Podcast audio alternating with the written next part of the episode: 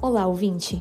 Seja bem-vindo ao podcast Saúde Minuto, seu portal de saúde, beleza e bem-estar.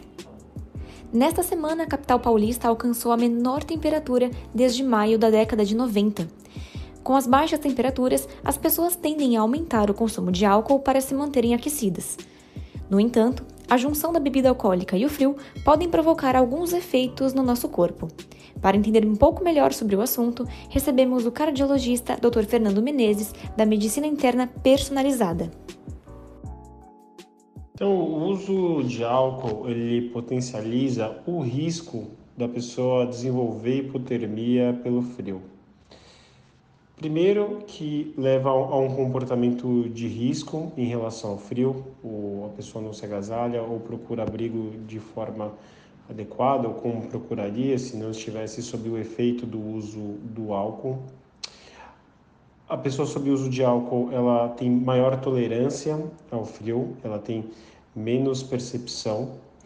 O álcool ele causa vasodilatação periférica, ou seja, o, os órgãos que estavam preferenciados de receber fluxo pela vasoconstricção acabam não recebendo. Isso também potencializa a perda de temperatura.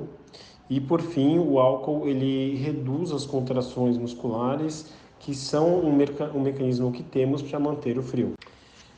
Então, o, álcool ele tem um efeito psilotérmico na termorregulação, ou seja, durante a exposição a, tempos quentes, é, ele pode gerar até um aumento da temperatura e em tempos frios uma redução da temperatura. O álcool ele limita a capacidade do corpo em regular a própria temperatura.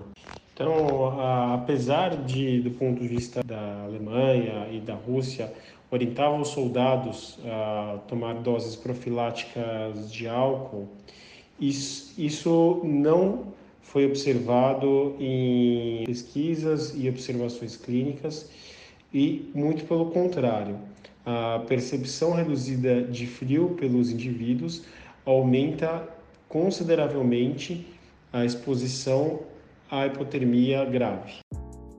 Obrigada pela audiência. A informação salva vidas.